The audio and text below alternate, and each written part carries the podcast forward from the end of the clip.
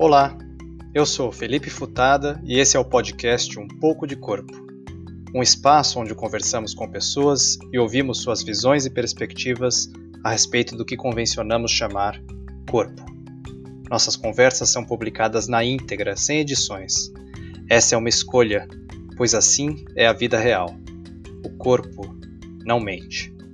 Sejam muito bem-vindos.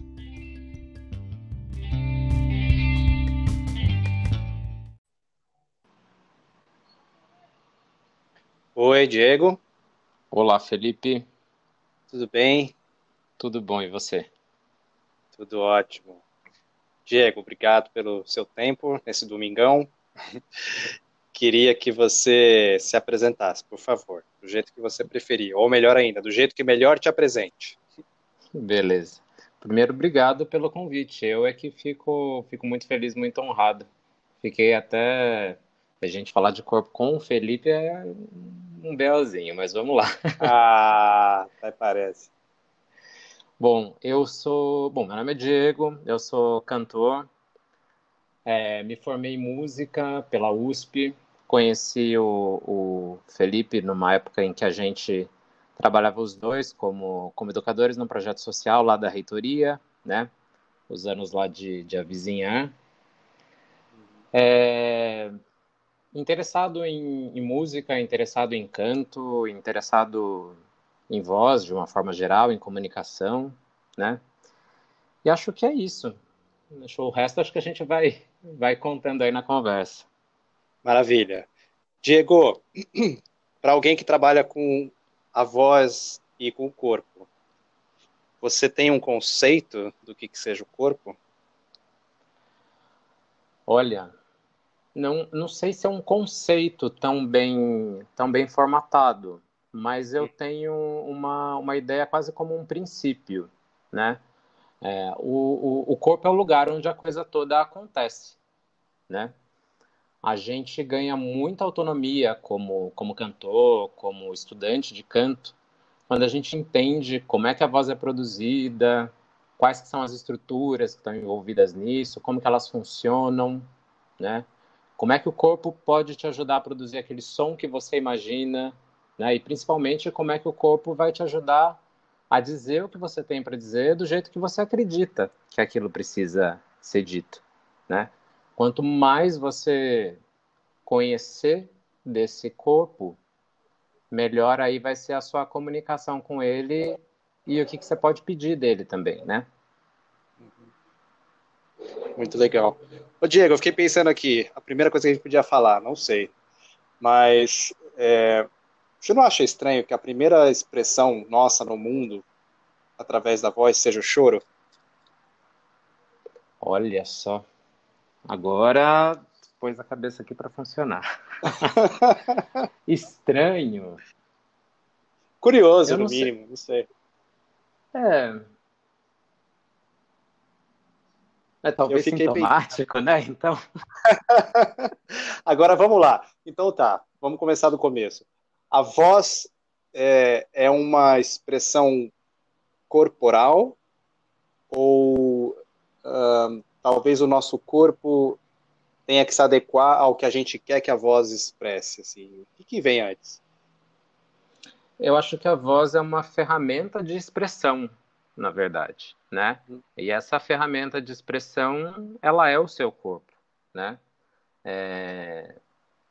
Eu gosto de pensar também que por mais emocionais ou por mais é, intelectuais que sejam as coisas que estão passando aí por essa produção é, vocal, tudo isso acontece no corpo também, né? Essas emoções, essas essas ideias, elas estão no corpo, elas não estão em nenhum lugar fora do corpo da gente, né? Uhum. Por que, que você acha que a gente tem tanto estranhamento quando a gente, a gente escuta a própria voz? Pelo menos nós, seres humanos normais, que não somos cantores como você. Os cantores também têm demais da conta. Porque, é, é bom, quando eu escutar esse podcast, eu vou estar aqui rolando no chão e chorando em posição fetal. É, o que acontece é que a gente se escuta é, por condução, né? É, Aí tem uma questão acústica aí, mas o som se propaga no corpo da gente e a gente se escuta de dentro, vamos simplificar bastante, né? E os outros escutam a gente de fora, e a gente, quando escuta uma gravação da gente, também escuta de fora. Eu acho que um caminho bem legal é que quanto mais cedo você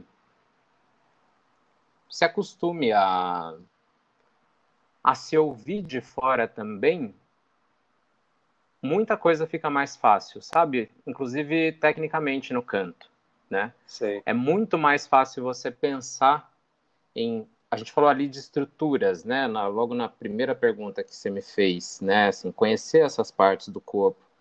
Quanto mais cedo você entende quais são as partes que você mobiliza, como você as mobiliza e o resultado acústico que isso tem, mais objetivo vai ficando o, o estudo de canto, menos, menos etéreo ou menos mágico, né?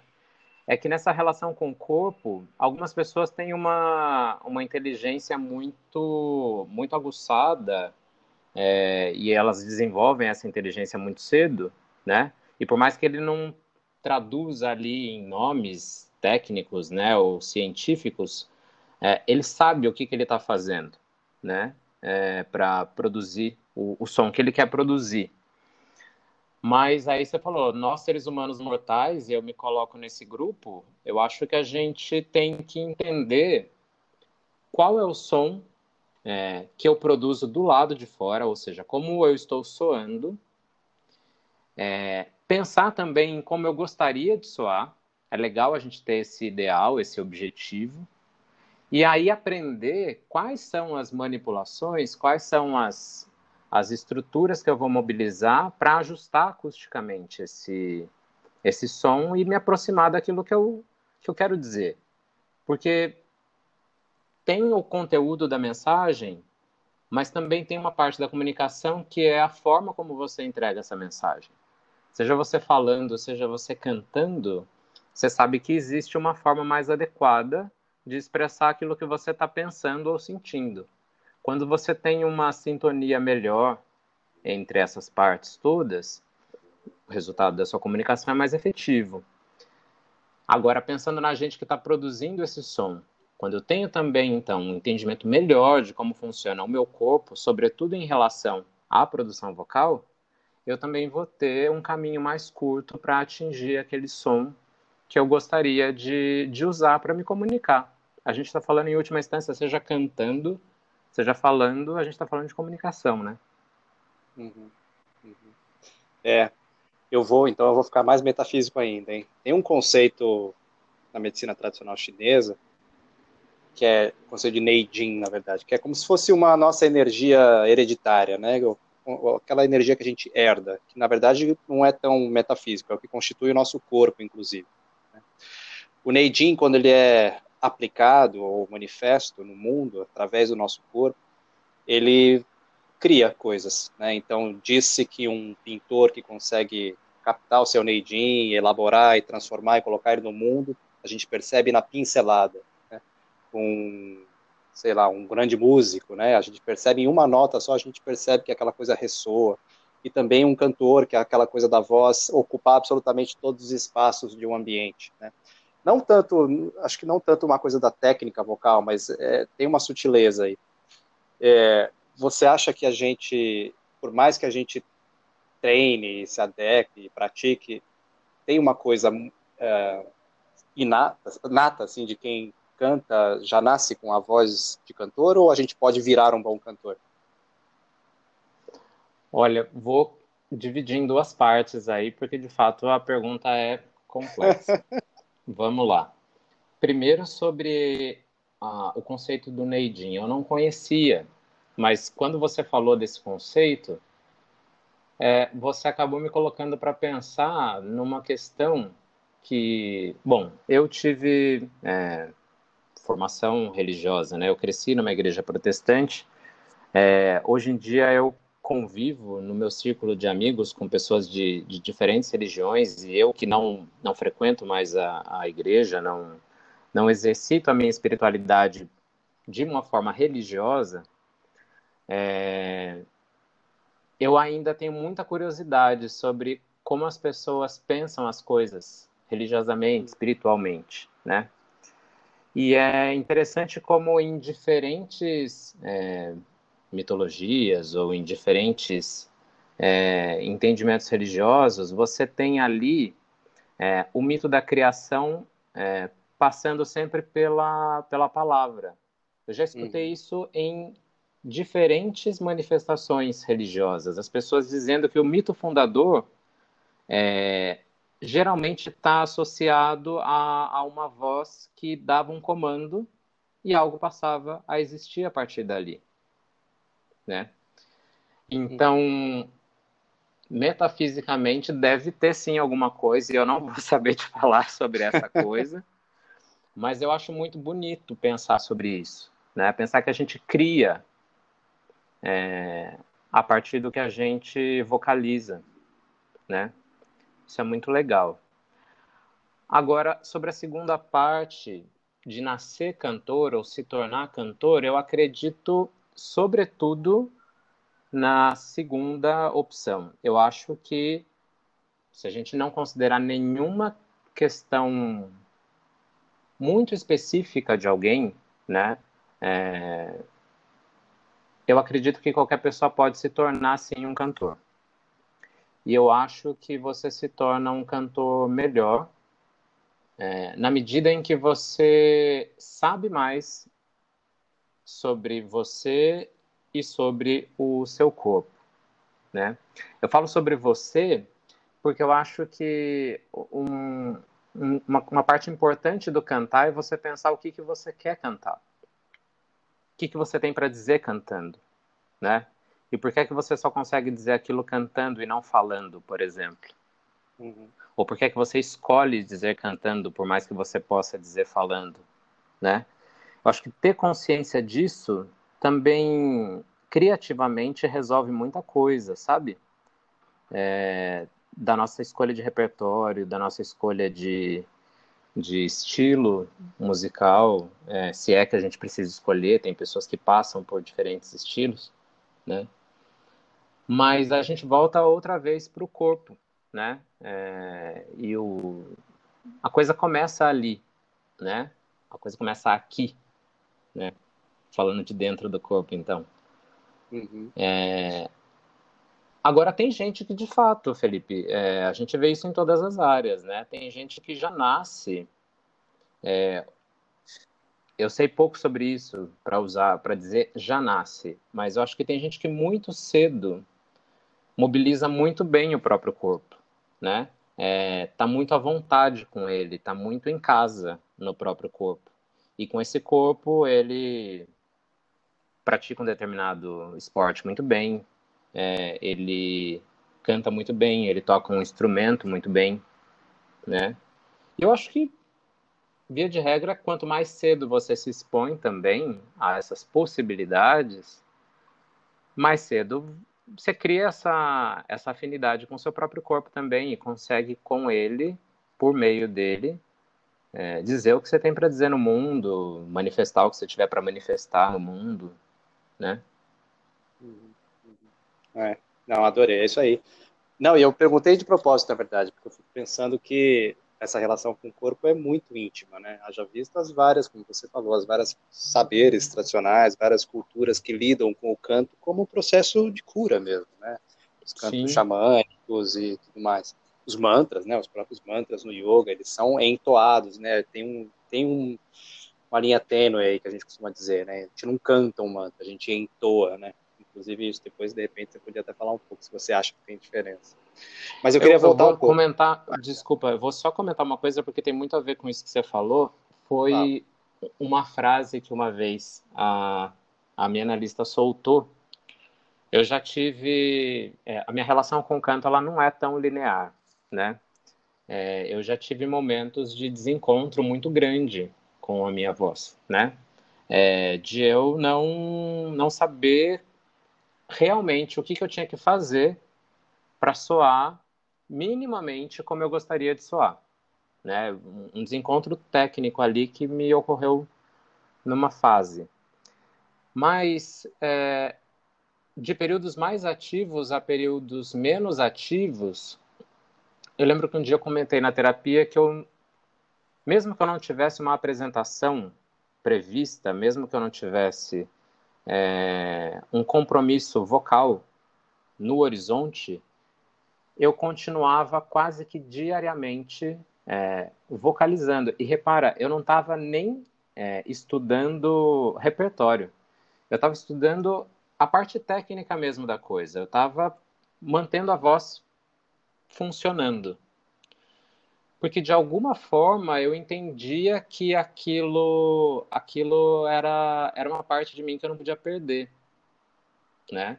Talvez se eu perdesse essa parte, eu me perderia aí de um, de um fiozinho que a gente pode puxar para entender quem a gente é, né? E por onde caminhar. E ela falou para mim uma coisa que depois eu fiquei pensando, ela falou: ah, "O seu vocalize diário é a sua é a sua oração. É a sua disciplina religiosa". Eu falei: "Nossa, eu nunca tinha pensado nisso. Eu só fazia, eu achava que era um hábito, né, que estava muito bem é, consolidado ali e independente da rotina do dia, eu achava um tempinho para ir lá e vocalizar e não me perder dessa desse jeito de cantar que tinha sido tão difícil de, de reencontrar, né? Uhum. Uhum.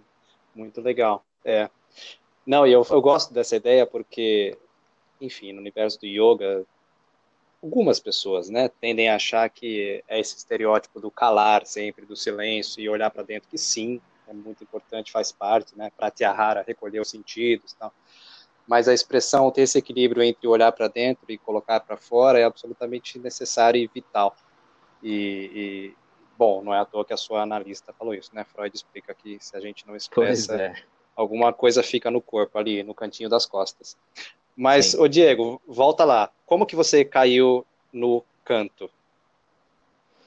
Olha, então, você eu realmente não acho que eu seja das pessoas que nasceram cantando, mas a minha voz, a minha avó dizia é, que sim, né?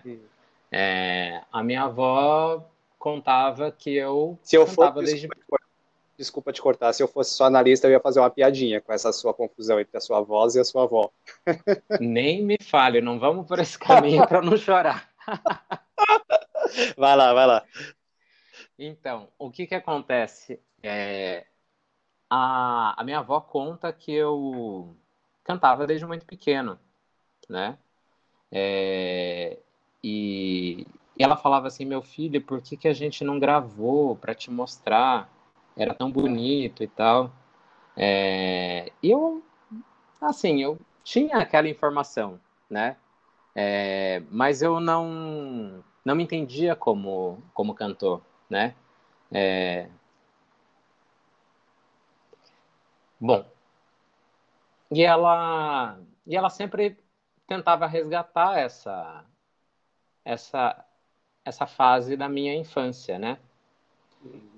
E mas como eu te falei, eu acho que eu cantava como, sei lá, criança que tem ali um, sei lá, um amigo imaginário tá ali conversando com alguém e tal, eu cantava. Acho que era isso né?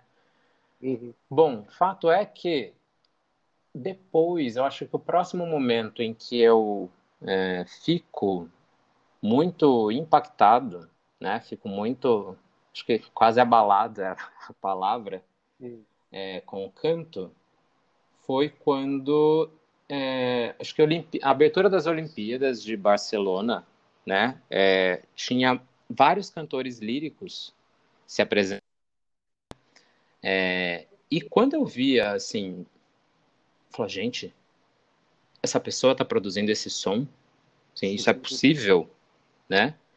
É, eu lembro de uma cena, gente, uma cena muito só espontaneidade de criança para deixar, né? Eu subia no encosto do sofá e eu, como sabia aquele som, sem estar tá nem aí com o que o resto da família estava achando.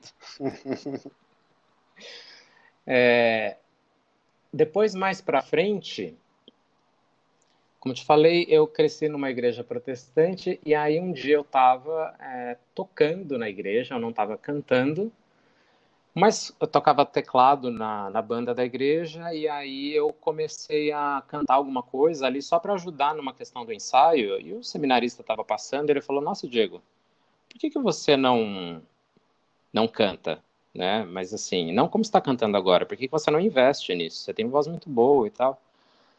E ali eu não fazia muito tempo que eu tinha passado pela muda vocal e eu assim, a, a, minha muda foi uma muda difícil, né? Eu, eu realmente não sabia como como usar aquele instrumento novo ali, né?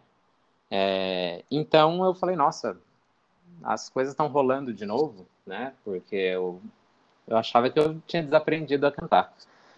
E aí coincidentemente, é, naquela mesma época, eu vi um anúncio no Jornal da Cidade, é, lá em Capivari, interior de São Paulo, onde eu morava, é, falando de um coral que estava se organizando, organizando na cidade. Na verdade, é um madrigal, né, que é um grupo vocal um pouco menor. E, e eu falei, ah, estava com aquela história do seminarista na cabeça, eu falei, eu vou lá fazer um teste, né? Eu passei no teste, ali me encantei com, com o canto coral. É, fui para a cidade vizinha, em Piracicaba, né, para estudar canto, continuar estudando. É... Aí o pessoal naquela época, todo mundo se preparando para teste de aptidão. Eu ali meio sem saber o que, que eu ia fazer como graduação, eu falei, ah, eu acho que eu, já que estou indo por aqui, eu quero ir por esse caminho. E me preparei também para o teste de aptidão e foi quando eu entrei na, na USP. Acho que eu entrei muito cedo, né? E sem muita clareza de por que, que eu estava indo lá, né? É, eu estava com 17 anos e acabando de sair do ensino médio. É, então, foi um tempo também para eu, eu entender que valia a pena o esforço necessário para cantar porque tem uma dedicação, tem um, um, um caminho para percorrer, é, a depender dos objetivos que você tem. E valia a pena fazer esse caminho apesar das dificuldades, né? É, então, por isso que eu acho que às vezes, para mim, estava meio cedo e eu fui. Essa ficha foi me cair depois um entendimento melhor de que eu precisava cantar, né? Ah, já depois aos 25, imagina, então quase oito anos depois. Né? Falei, não, não, é difícil, mas eu vou ter que dar um jeito, eu tenho que aprender a, a usar esse instrumento e, e, cantar do jeito que eu gostaria de cantar, né? Bom, então, já dando spoilers, eu estou nessa busca até hoje, mas pelo menos agora eu sei o que eu estou buscando. é, faz uma diferença. É, sim, e sim. eu acho que foram foi esse caminho meio meio tortuoso, sabe? Num primeiro momento, uma identificação quase que inconsciente com o canto, tanto que foram as pessoas que vieram me contar dessa é, dessa relação que eu tinha com o canto, para depois eu me lembrar disso, para depois eu começar a lutar por isso, né? Uhum. Muito legal, adorei. Ô, Diego, o que, que você faz alguma coisa específica em termos de preparação? Você falou das estruturas, a gente voltar para essa parte mais é, técnica. Depois que uhum. você fugiu da minha aula de yoga, pelo menos, o que, que você tem feito? Olha só, vou ter uma bronca no podcast. Então, é... você está falando de preparação física ou de preparação vocal? Ah, o que você preferir falar, se é que tem uma relação, talvez, entre as duas coisas tem uma relação importante. E antes da sua, antes da sua bronca, é, ou antes da sua, da sua chamada aí, é, eu recebi uma chamada é, não faz muito tempo, porque eu estava. É, eu tenho lido bastante sobre pedagogia vocal e, e tentado procurar é, respostas ainda para várias coisas, né? É, eu para mim, o, esse caminho tem que ser mais fácil, né? É, independente da facilidade que as pessoas apresentam espontaneamente ou não. E eu tenho dado aula de canto também, e, e para mim é muito bom, é um objetivo que esse caminho seja mais fácil para os outros do que foi para mim, eu acho. Então eu fico procurando formas de explicar, formas de, de entender primeiro, né? E aí, no começo desse ano, eu estava relendo um livro que eu cheguei a comentar com você na época das aulas de, de yoga, eu acho que eu te mandei um vídeo também, que tinha uma... É, era um TED de três profissionais que atuavam juntas para ajudar os cantores a, a traduzirem as metáforas que os professores de canto trazem para as aulas, né? Então, como que você faz fisicamente aquilo que o seu professor está tentando descrever em termos de sensações dele, né? É, com a ajuda de algumas metáforas, que você pode interpretar de outro jeito, né? E eu estava relendo esse livro, é, e aí já falei, nossa, ele tem uma abordagem muito pragmática, muito é, muito física também do, do canto. Aí eu fui para um segundo livro desse mesmo autor. O autor é o Richard Miller, é um pedagogo vocal importante, né? E aí tô lá lendo esse outro livro dele e aí acho que Felipe, acho que no penúltimo ou último capítulo ele para para falar da preparação corporal necessária é, para um bom trabalho vocal. Hum. Aí eu falei, desgramado, como a gente vai falar lá em Minas, né? Eu falei, por que, que não falou no primeiro capítulo? Porque tem muito, tem muito, é, algumas pessoas vão ter essa relação muito, muito bem construída, né? É, outras vão ter uma relação mais indireta, do tipo, ah, tudo que você for fazer, você vai fazer melhor se você tiver saudável. Então, Sim. você tem que treinar para ser saudável, basicamente. Mas da forma como ele fala, é, você entende que, olha, é um pouco mais do que isso.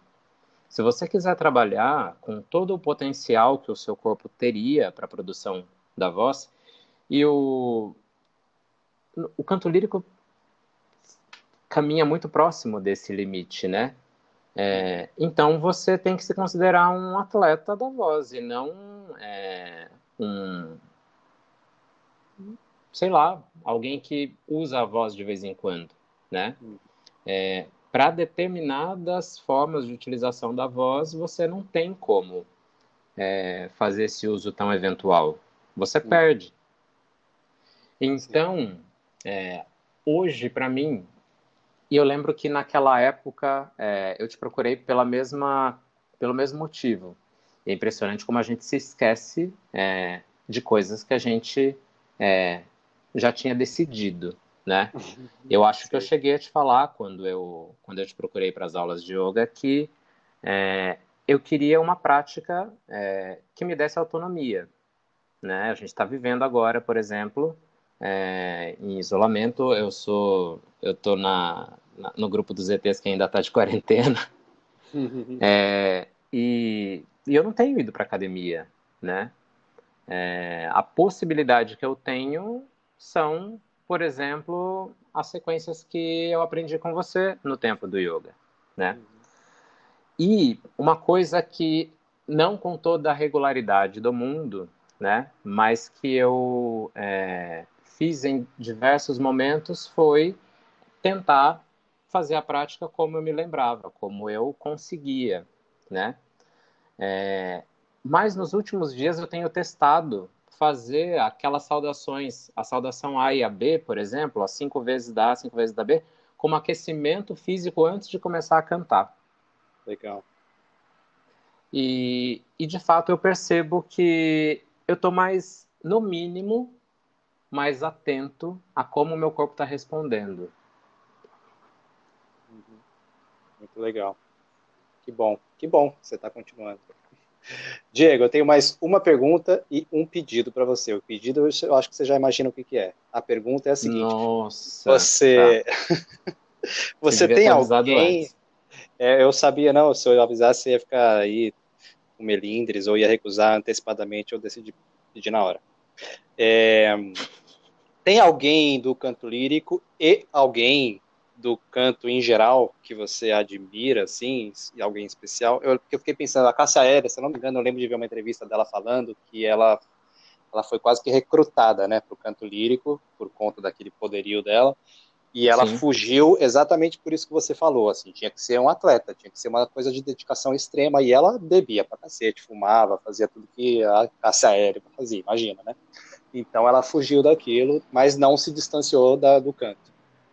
Tem alguém que você admira, tanto no canto lírico quanto no, no canto em geral? Uma referência? Olha, tem, tem alguém. Tem ah, alguém. Eu vou. Olha, é, no canto lírico tem uma pessoa que eu admiro muito, que é a Joyce Di Donato. É, depois eu posso até te mandar o, um link dela no, no YouTube de umas performances dela, é, porque além da cantora maravilhosa que ela, que ela é, é, nos vídeos que eu vejo dela, né, eu não, eu não, eu não sou amigo dela, né, infelizmente, nos vídeos que eu vejo dela falando, por exemplo, eu acho que ela é uma pessoa muito muito carismática e ela transmite uma humanidade na no que ela apresenta, né?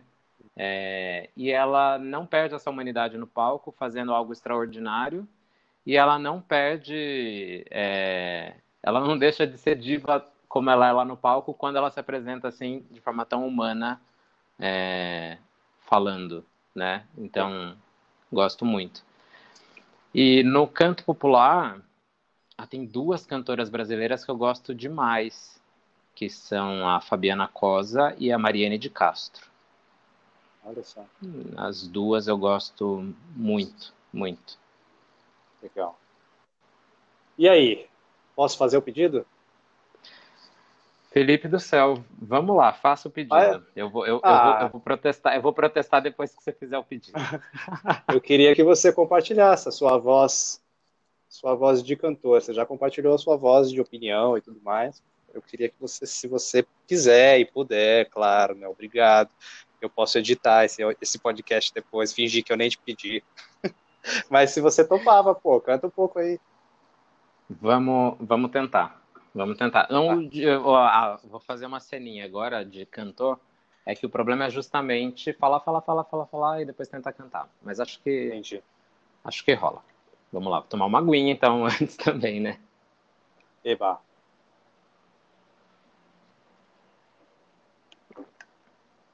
Essa música, acho que ela fala um pouquinho justamente é, do papo que a gente que a gente teve, né? É, é uma música que ela fica passando sempre pela minha cabeça e até gravei um vídeo umas semanas atrás cantando essa essa música. Vamos vamos ver como ela sai aqui agora.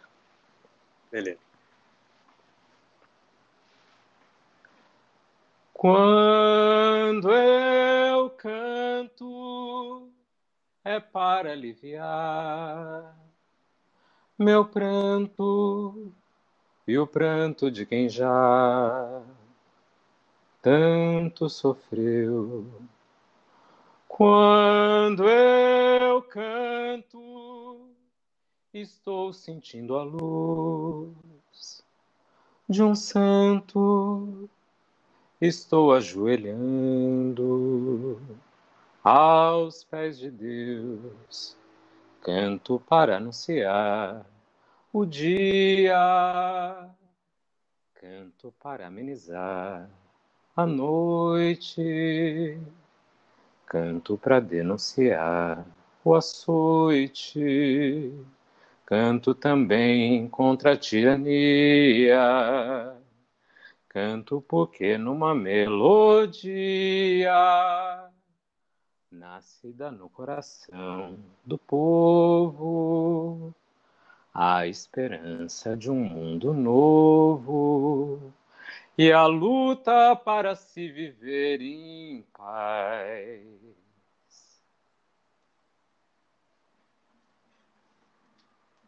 Oh. Adorei. Diego, muito, muito, muito obrigado. Tem alguma coisa que quer falar que eu não te perguntei para a gente fechar? Não, agradecer, é, agradecer pelo convite, agradecer pela, pela reflexão. Acho que toda vez que a gente conversa, a gente a gente ganha muita coisa, né? É, então, quando eu falo dessas coisas com você, é, eu eu abordo essas questões é, que já são aí velhas conhecidas, algumas delas, mas a gente sempre aborda de um, de um jeito novo, a gente descobre um, uma parte nova dessas ideias que a gente pode explorar mais ainda, né? Então, obrigado. Querido, obrigado. Nos falamos. Um abraço. Sim, um abração. É. Até.